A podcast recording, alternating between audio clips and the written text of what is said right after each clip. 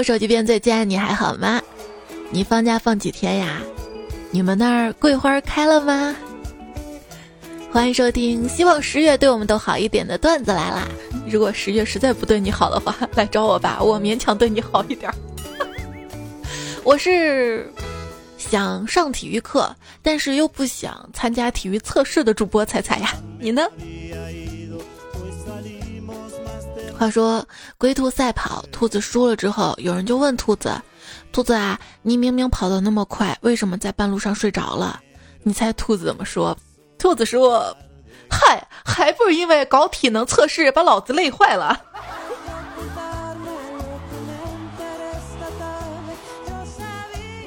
动物园举办运动大会，鸭子获得了游泳冠军。乌龟不理解啊，就去问海豚：“你是怎么输的？”海豚无奈的回答说：“嗯，裁判说了，我得先跑步。这直接出局了吗？”一句话总结：不会马拉松的骑手不是好的游泳运动员啊。如果运动员都要参加体测的话，不敢想象电竞运动员他们 体测还不算啥，没说考文化课呢。要这样下来的话，明年田径项目应该会进步不少的，因为大家都要测跑步。这样还好，千万别反过来再让跑步的测游泳，那旱鸭子直接退役吗？体能测试这事儿吧，有点像一个学生参加高考，选择是语文、数学、英语、物理、化学、生物，结果得按照政治、地理、历史成绩来决定录取先后。为什么要这样呢？因为学生要全面发展文理兼修呀。哎。放过运动员吧，要冲冲演艺圈来啊！定期安排所有艺人搞演艺能力测试，测试内容包括台词、唱功、舞蹈、乐器等等。以后明星接戏必须要先测演技，演技不合格一律不能接戏。晚会啊，晚会前必须先测唱功和音准，唱功不达标都不能拿麦克风，只能在一边拍拍手。如果开心就拍手。单身狗也要练体能，为什么呢？因为只要跑得足够快，寂寞就追不上你。奔跑，奔跑，在清晨中奔跑，在奔跑中舞蹈，舞蹈，舞蹈，在舞蹈中思考，在思考中摔倒。他说，每一个在京城公路上努力奔跑的少年，都是因为他们在床上多躺了两分钟。我喜欢跑。不喜欢走，因为跑酷。你不能跑，你又不酷，老老实实待着吧。你让我老实待的呀，所以这是你不来上体育课的原因。你为什么不来上体育课？我绝育了。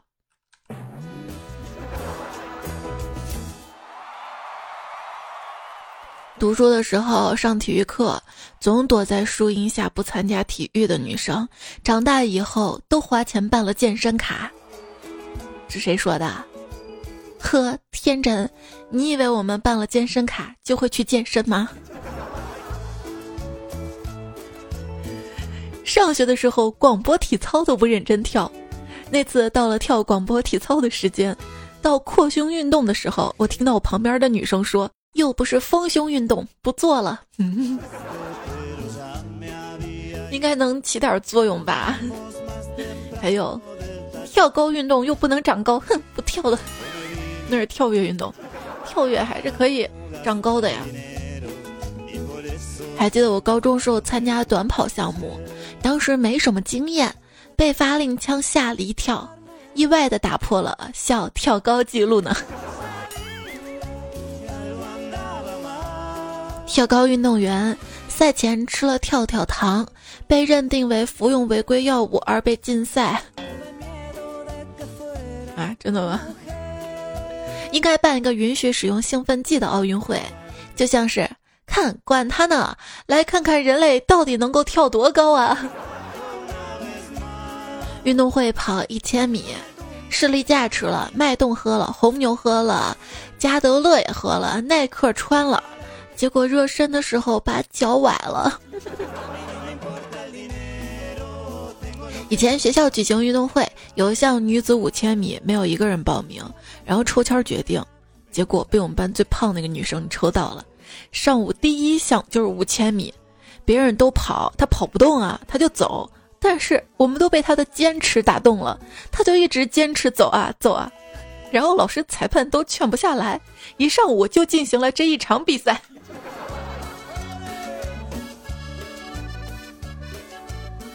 学校组织运动会，有三级跳这个项目。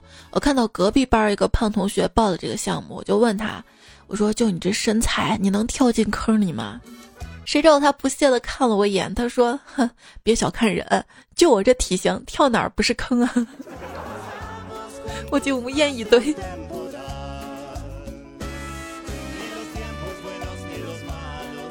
学校的跑操口号，人家都是。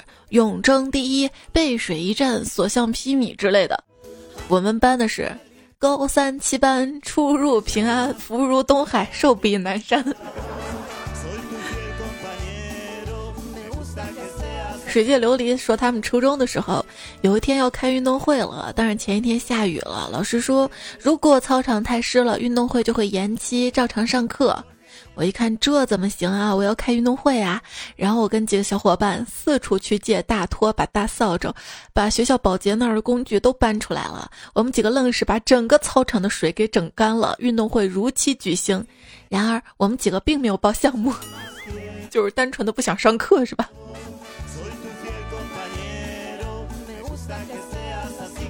学校回来，孙子兴致勃勃地说：“奶奶，奶奶。”今天我在学校运动会上打破了两项全校纪录，结果奶奶说：“你这个败家子儿啊，不知道又得赔人家多少钱啊！”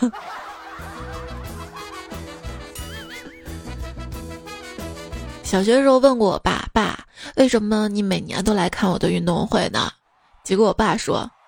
这个啊，就跟宝可梦一样啊，让自己养出来的孩子去跟别人养出来的孩子战斗到遍体鳞伤，看着不是超级有趣吗？这好反人类啊，爸！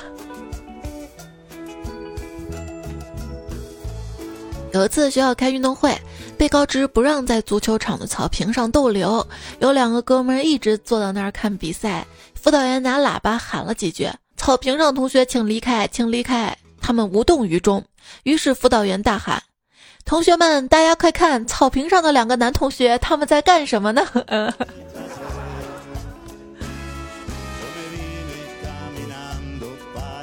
我朋友小王对于体育赛事不怎么感冒，但是我想奥运会应该可以另当别论吧。于是，在奥运会开幕式前，我跟他说：“后天晚上要不要一起看开幕式？”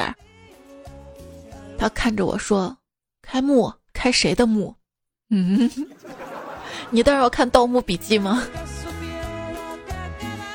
说女排在哪个组，哪个组就是死亡之组；男足在哪个组，哪个组也是死亡之组；男篮不在死亡之组，也能成为死亡之组。乒乓有中国队员的组都是死亡之组。参加一个篮球赛，一会儿嚷嚷着打半场，另一会儿嚷嚷着打全场。我我最累，我嚷嚷着打圆场。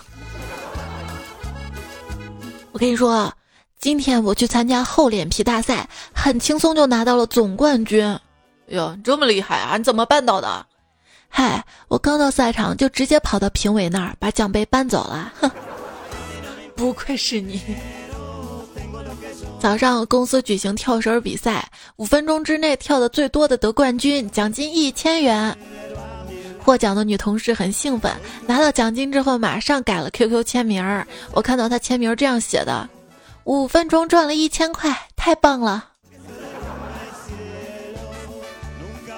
有一次参加障碍赛，我赢得第一名。嗯，智力障碍赛。依然收听到节目的是段子来了，我是。爱吃蛋黄酥，比赛不轻易认输的主播彩彩啊！小时候看到一帮大点孩子跳大绳儿，我也想参加，可是总是踏错节奏冲进去，被绳子抽得鼻青脸肿的。但这一切阻挡不了我跳绳的热情和决心。从此，夕阳西下，多了一个光着脚丫、戴着摩托车头盔跳大绳的少年。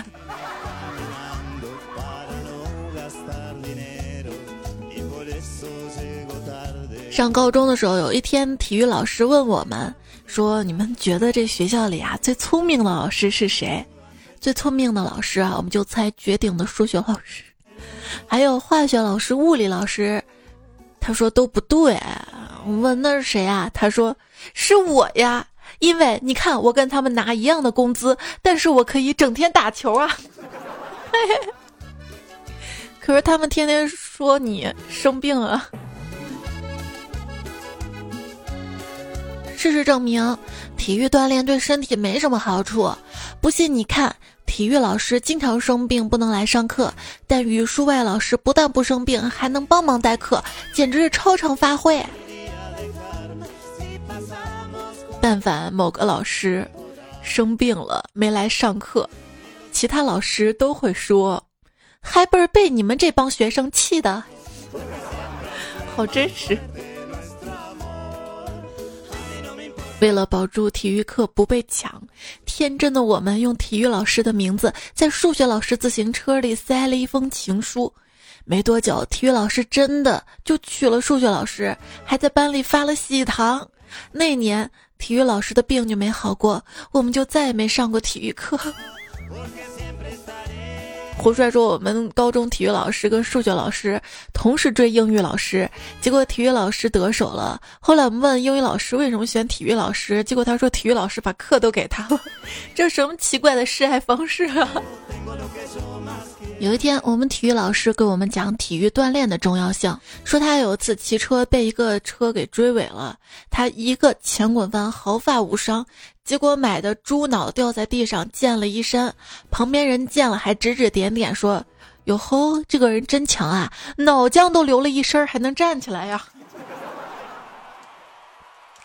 有一次体育课，我们跑完步去压腿，老师是一个黑瘦黑瘦的男老师，正在我旁边，我就顺便问了一嘴：“老师，你说我好好的压腿，能不能再长长个儿啊？”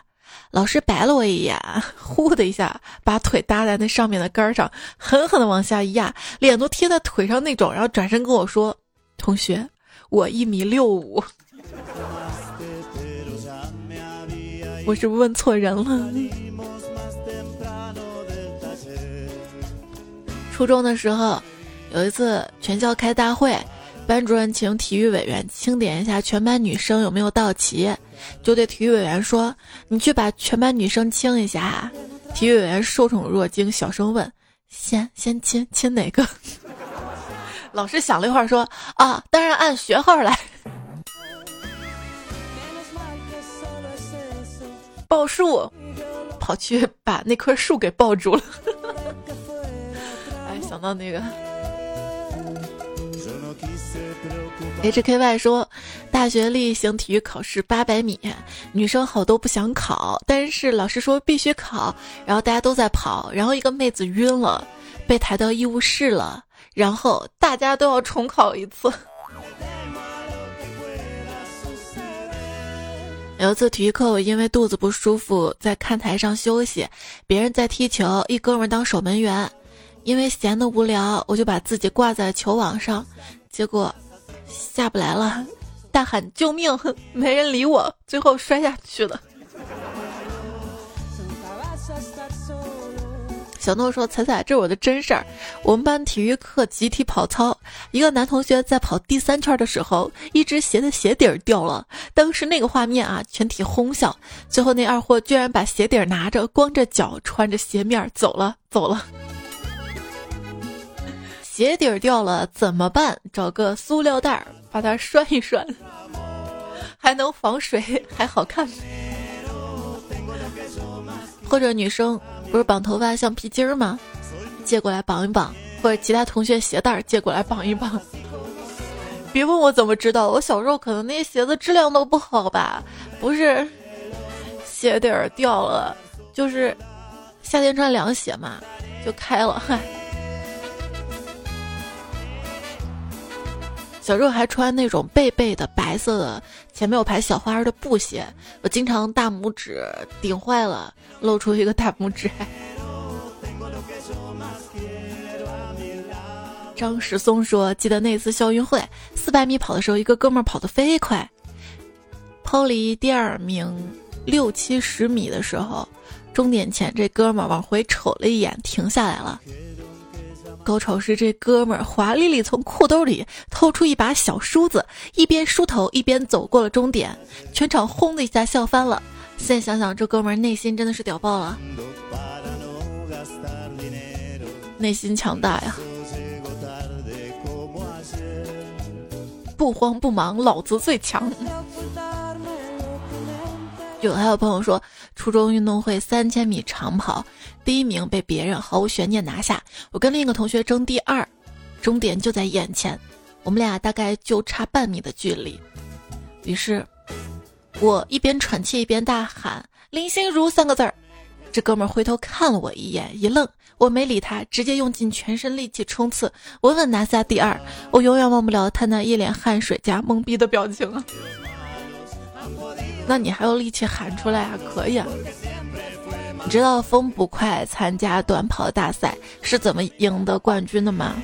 当时我在旁边给他喊加油，我说加油，终点最新一期段子来了，听。于是他像离弦的箭一样取得了冠军呢。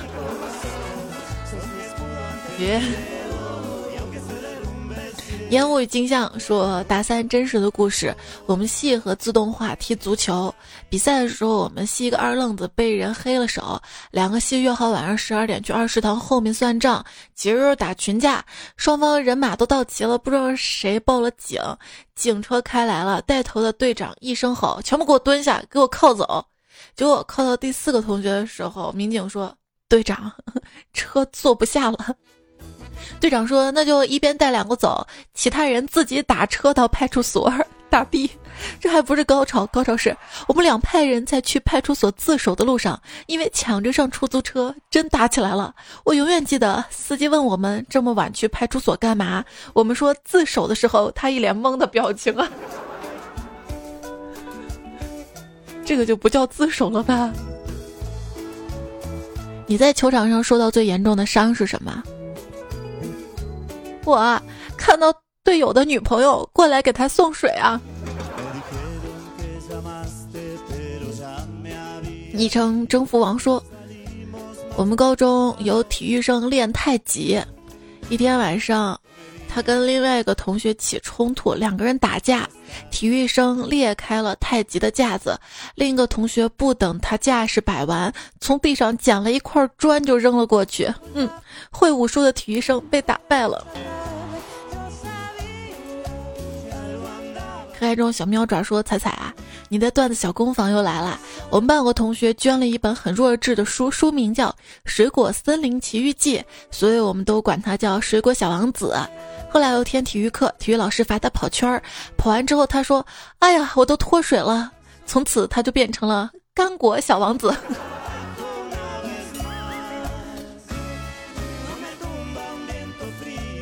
能叫什么什么王子，说明长得还是挺好看的，对吧？林卓然说：“再来给你讲个段子。上体育课的时候，体育老师喊向右钻，我们一愣，趴在地上向右钻了。”杰森说：“说到体育课，我们一直很反感，因为教我们的体育老师一上课就要我们跑一千米。好了，有一天上体育课，我们心想：哎呀，又要一千米。老师那天突然说，看到你们天天跑一千米，哎，好不乐意是吧？那今天开始不用跑一千米了，好不好？我们纷纷表示：好好好好。老师说：那以后你们就跑一千五百米吧。”老师，你别这么逗好吗？亲身经历，不要问我为什么，我直接跑三千米，跟老师说下节课我就不跑了。老师看我这么有精力，说以后同学们都跑一千五百米，你就跑三千米吧。还记得有次老师让我们跑圈儿，大概跑了六圈吧，我们都不行了。结果老师说：“是不是不想跑六圈啊？是不是三圈就够了？我们说，嗯，是。老师说，那行，再倒着跑回去三圈，这叫多退少补啊。是不是每个人都励志过想跑一次马拉松啊？一群老师被关在一间屋子里，语文老师在写遗书，数学老师在量房子面积，物理老师在考虑要怎么样才能用最少的力气把门打开，化学老师还在计算氧气够用多少，英语老师试图用英语跟屋外的人取得交流。政治老师准备跟房主打官司，只有体育老师，他默默走到门前踢了一脚，门就开了。事实证明，体育多重要，让我们上体育课吧，老师。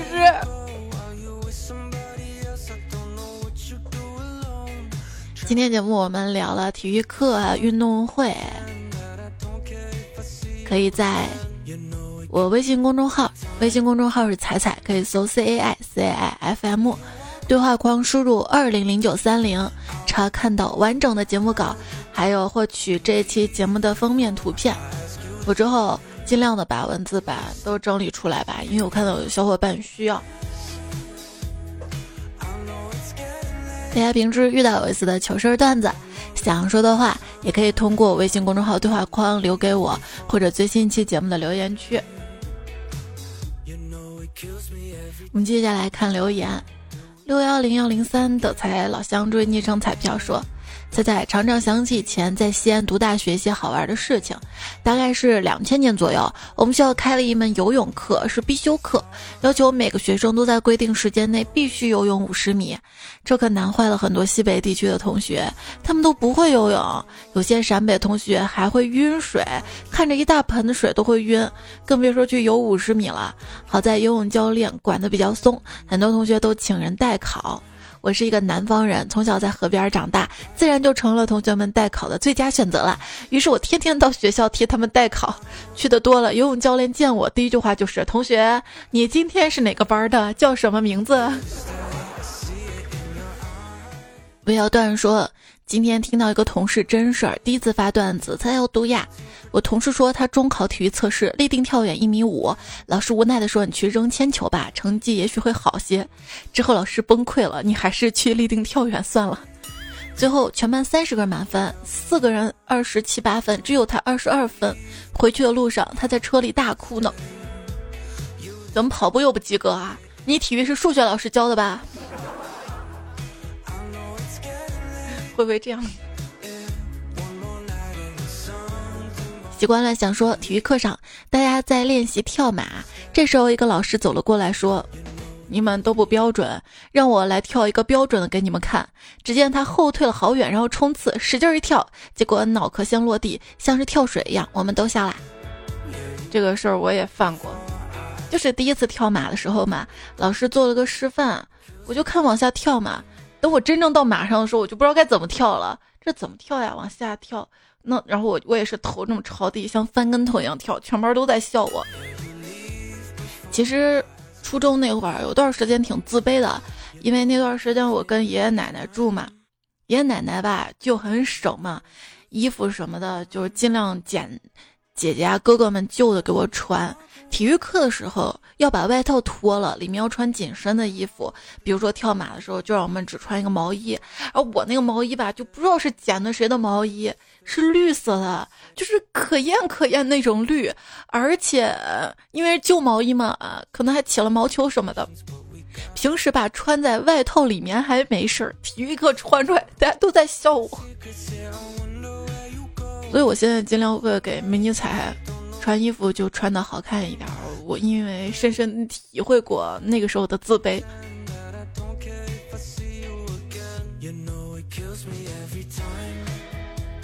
当一件事情自卑的时候，你会发现在学校做什么事都不太自信了。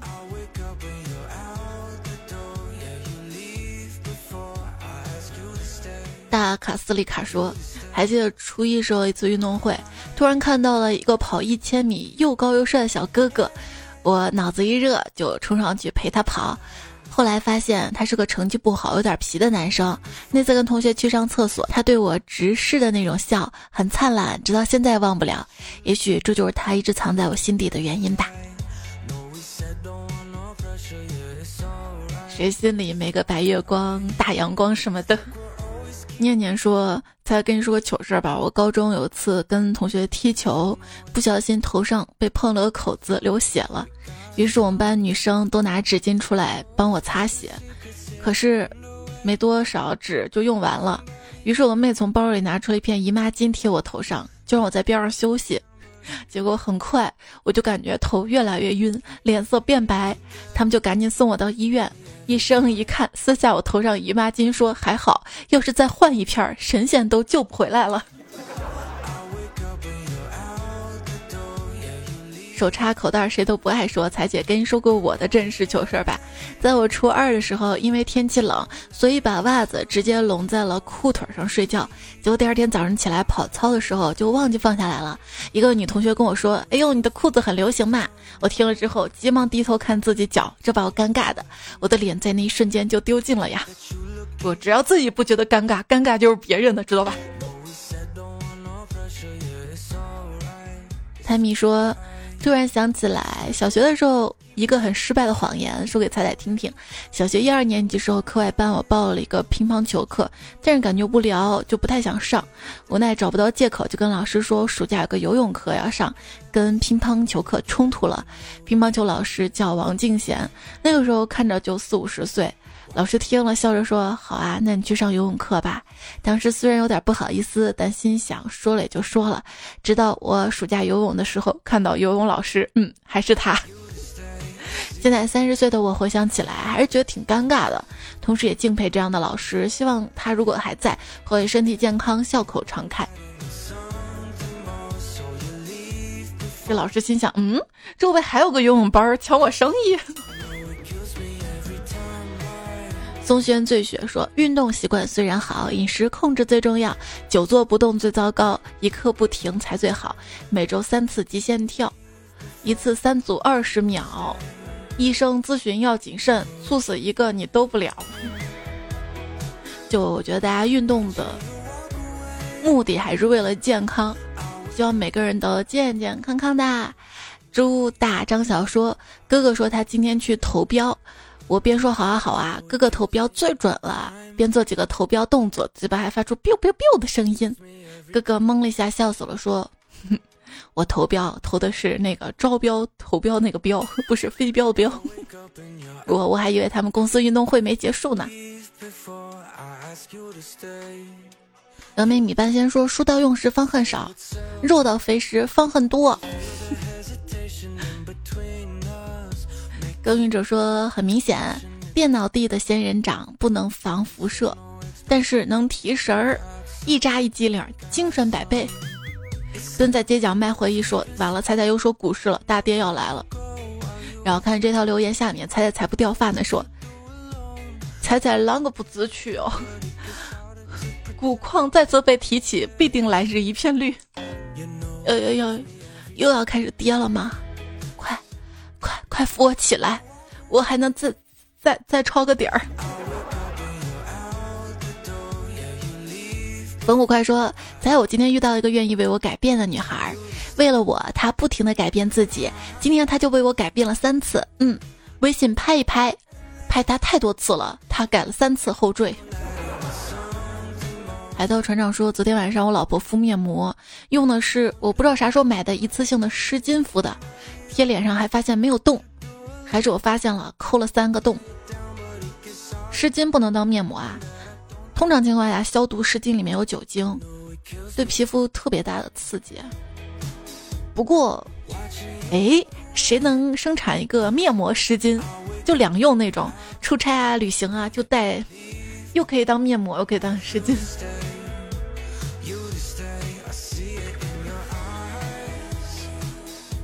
有病就去治。说西安那边已经转凉了吗？广东这边还是挺热的。对，广东这边降温了啊！明天降温降到三十度。听到你说发福，我今天还在想减肥这个问题。今年夏天是没戏了，减不了。对，夏天也结束了。到冬天买最紧的紧身衣和紧身裤，不知道能不能把腰跟腿勒细一点儿。不，我买过那种紧身衣，不是很紧吧，就稍微修身点的秋衣。它不会把腰勒细，它会跑跑到肚子上，你知道吗？不停的往上跑。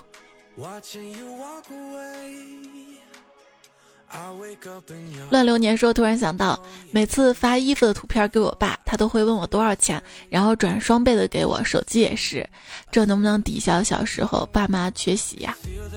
看到这条留言下面，陶文静说：“能够无偿给你钱的人有几个呀？”秦子江说：“赚钱不够花。”喝着西北风饿瘦啦，谁能给我钱让我尽情花？公子是你吗？想得美！昵称职业老司机说，有个经济学家，他主张要用百分之四十的收入来维持生活，百分之二十的收入投资，再用百分之二十的收入来学习，再用百分之十去理财，再用百分之十进行不必要的消费。我个人非常不赞同。我觉得一个人收入应该百分百都交给老婆。你还缺老婆吗？就你老婆，谁要你那一个月两千块钱的？他乡不是故乡。说最近有句话：不结婚对不起父母，结了婚对不起自己，离婚对不起孩子。有没有同感的？九尾红狐凤九说，一个眼罩上写着“动物不会失眠”。我就不服了，我一个单身狗。那天还见到一个靠枕，上面就写了一个字儿“靠”。装人机打人机说，突然在想，现在出门基本上都是戴口罩，这样会不会让单身狗增多呀？怎么了？戴上口罩才能显示出你的美，知道吗？不戴更。马上又是到了流感季节了，也提醒大家不要懈怠，出门继续保持戴口罩的习惯哈。我们每个彩票都要健健康康的。云朵说：“理想的生活，老公的奥迪，我的迪奥，儿子奥利奥；真实的生活，老公的奥拓，我的奥妙，儿子的奥数啊。”还是有病就去治。说，我小时候被打得狠到什么程度呢？这么跟你说吧，我们家所有拖鞋的鞋底花纹我都能画出来。我妈每次拿鞋底抽我，都会在身上留下青紫的花纹痕迹。你小时候家里有没有高压锅啊？高压锅锅盖上面有个橡胶圈的皮垫，你知道吧？我妈就把那个皮垫抠下来，拿那个当鞭子抽我呀。哎，我印象中我们家高压锅那皮垫特别容易坏。还说种菜那个，我跟你讲啊。我同事的时候，我同事非常向往陶渊明式的田园生活。简单来说，就是想自己种菜。于是，在网上买了一包菜籽儿，又费大力气弄来好多泥土。他把这些菜籽儿小心翼翼地种在土里，每天浇水施肥，不辞辛苦，不亦乐乎。一个月之后，长出了一堆绿油油杂草，他才知道自己被骗了。那个不是菜籽儿，那是草籽儿啊。以前就是减肥嘛。吃那种明列子，其实就一个个籽儿嘛，泡在水里会膨胀嘛，很 Q 哈，有点像珍珠奶茶里的珍珠，只是像哈，完全不一样。我尝试过把那些种，会长出好多草来，长得还蛮茂盛的。最近我还在 B 站上看到一个有趣的小姐姐，用电饭锅孵小鸡儿，我都想尝试一下了。迷彩看了也说：“妈妈，我们也养点鸡吧。”睡觉减肥说：“在关于唱歌，你要自信啊！俗话说得好，幽兰入室，久而不觉其香。另外，彩票的欣赏能力也是可以培养的，这方面可以向调调学习。每次节目坚持给大家唱歌，久了大家就习惯了。如果一开始下不了决心，可以去非常不着调当唱歌嘉宾，帮调调拉人气，顺便练练唱歌。反正唱的不好，调的也是调的调的粉儿，调的。”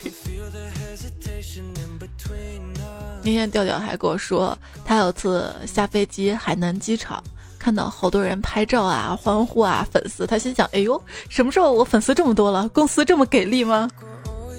后来有个人说：让让让让让挡着了，然后原来后面是一个真正的大明星啊！调调还说，圣诞节的时候他要跟迷彩合作一首歌。他说是他演圣诞老人，迷彩演麋鹿呢，还是迷彩演麋鹿他演？不对，还是迷彩演圣诞老人他演麋鹿呢？阿威说：“猜猜，我感觉我遇到了职场 PUA，因为最近都是赶在白天把工作处理完，一到下班时间准点下班。偶然在工作上出现点瑕疵，就被领导批评，暗示我工作量太少，人太闲。他不断否定我最近三个月的工作成果，并表示我的效率太低。我感觉自己像一台没有感情的工作机器。我已经尽力去推进工作了，感觉自己始终得不到领导的肯定。他总用怀疑、否定的眼光看我，好难过呀。”职场有一条潜规则，就是你下班时间不能比你的上级领导早。万一他有什么事儿呢？万一他看着你呢，对吧？他还要给你打绩效呢。但是我觉得，这种就是大家白天拖延，尽量在下班时候一直加班加班，工作赶到加班时候做，这种状态是不对的。现在很多的企业领导者、管理者。总是喜欢用工作时间去量化一个人的工作，这样真的好吗？在过去相当长一段时间，大家工作基本上是以工厂劳动的形式来展现的，所以管理者们就很直接的以工作时长等于工资这样来定。但是现在的工作不一样了，很多技术性、创作性的工作，其实更多的是应该灵活，灵活要是我们领导规定彩彩你必须每天几点到几点去写稿子录节目，我搞不好会更拖延。这个事儿就是我很有热情的时候，很有灵感的时候，很快就把它做出来了。比如说要发咖啡福利的时候，好好好好好，更更更更，结果还没跟上，提前发了哈，赶在节前。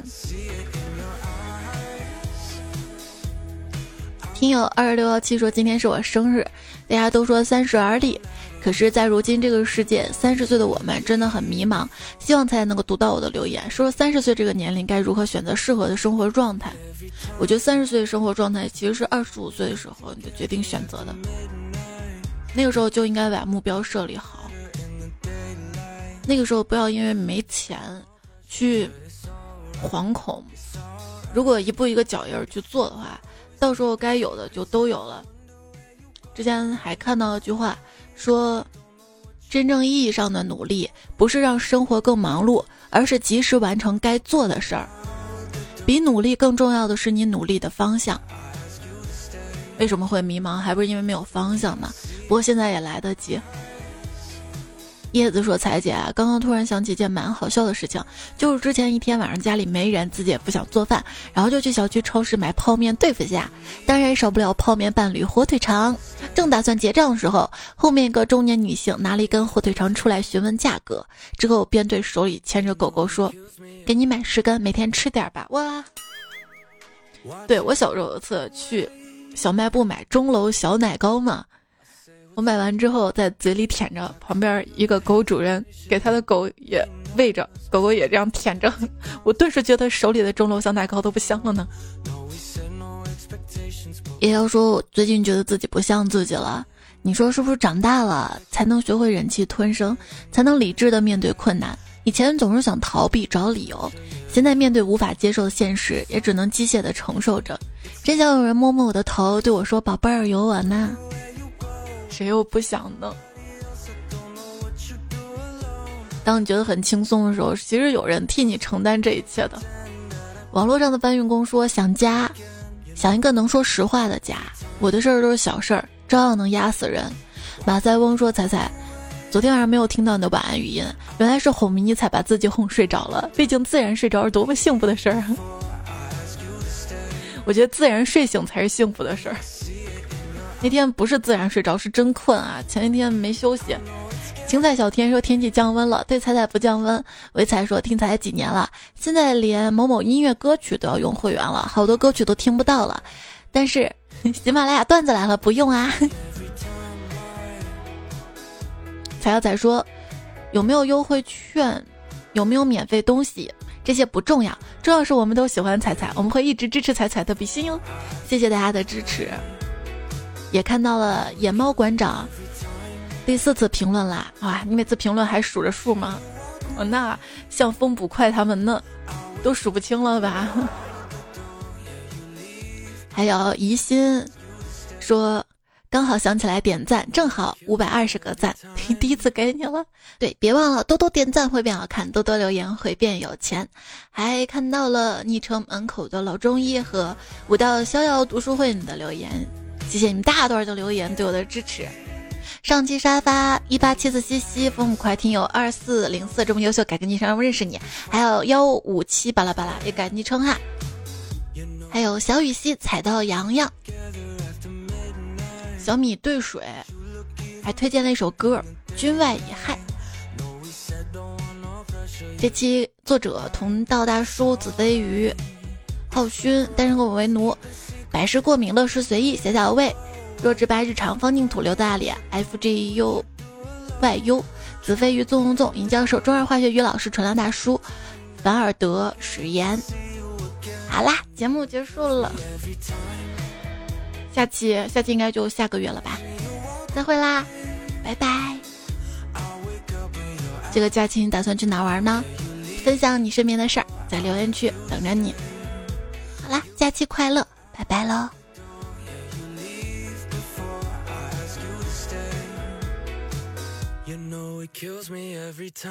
你能不能不要走？体育老师对着参加一千米考试的我说道。